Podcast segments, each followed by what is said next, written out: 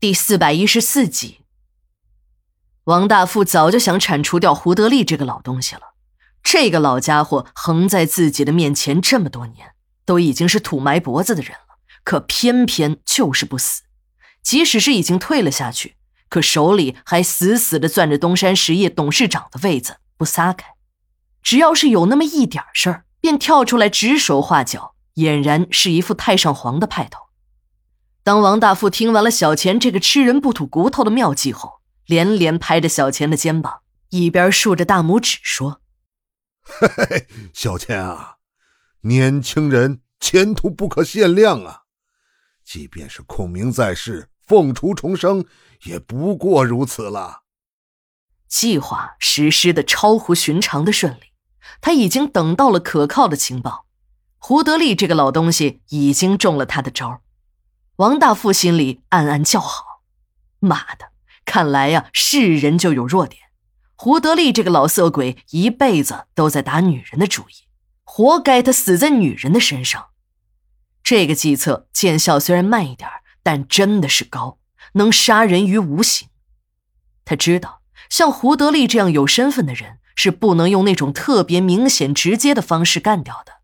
如果稍一冒失，自己的命便会被搭进去。”王大富的心里始终有一个疑惑，他一直也没有弄明白，让他做了无数夜个春梦的两姓人文辉到底是怎么死的。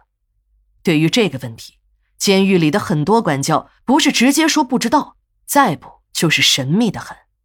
那个和他关系最好的老管教也只是说，那个女人的尸体在被解剖的第二天，还没有来得及缝合，便神秘的失踪了。由于这起案件事关重大。连尸体解剖都是在省里进行的。尸体失踪后，办案人员勘察了现场，门窗完好，没有人进来的痕迹。最后，办案人员又调出了监控录像。最初监控上很正常，解剖室里一排排的停尸床上，尸体都在静静的躺着。正当几个办案人员感觉不会有什么收获之时，跳动的监视屏幕上突然出现了一个黑影。办案人员停止了快放，把录像倒了回去。他们发现，这个飘出门去的黑影正是从解剖台上下来的。王大富听了老管教的话，感觉像是在听鬼故事，真他妈的可笑。他看过文辉的照片，在梦中也见到过。这个两性人颇有些女人味儿，怎么可能是鬼呢？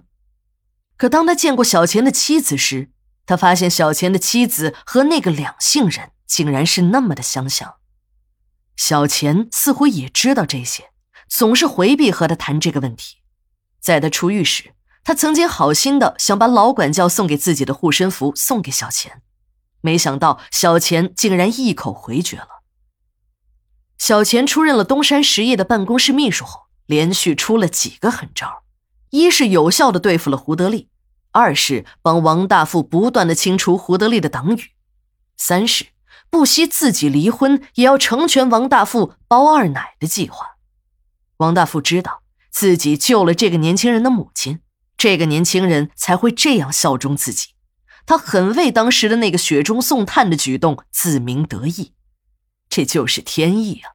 有了这个年轻人，自己的事业成功也就指日可待了。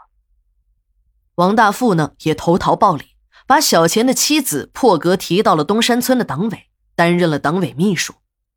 由于工作关系，王大富和小钱的妻子接触也多了起来。为了显示亲切，他在叫小钱的妻子时，从来都是把姓给省略掉，直接称呼小红。王大富对小红的称呼虽然亲切，因为工作的关系也经常在一起，但他并没有打小红主意的意思。他已经把小钱当成了兄弟朋友，这朋友妻不可戏的道理，他还是明白的。再说了，外面的女人多的是，为什么非要吃这窝边草呢？自从小钱办了假离婚后，王大富更是感激他们夫妻俩的配合。一次，小红刚汇报完工作，要从王大富的办公室里退出去时，王大富叫住了他，说是要和他谈谈心。王大夫看那几天小红的心情有些低落还以为是他们两口子闹矛盾了。想想人家两口子如此的帮自己自己也应该做点什么。如果是经济方面的困难他一句话便能解决。但这一谈话题就扯远了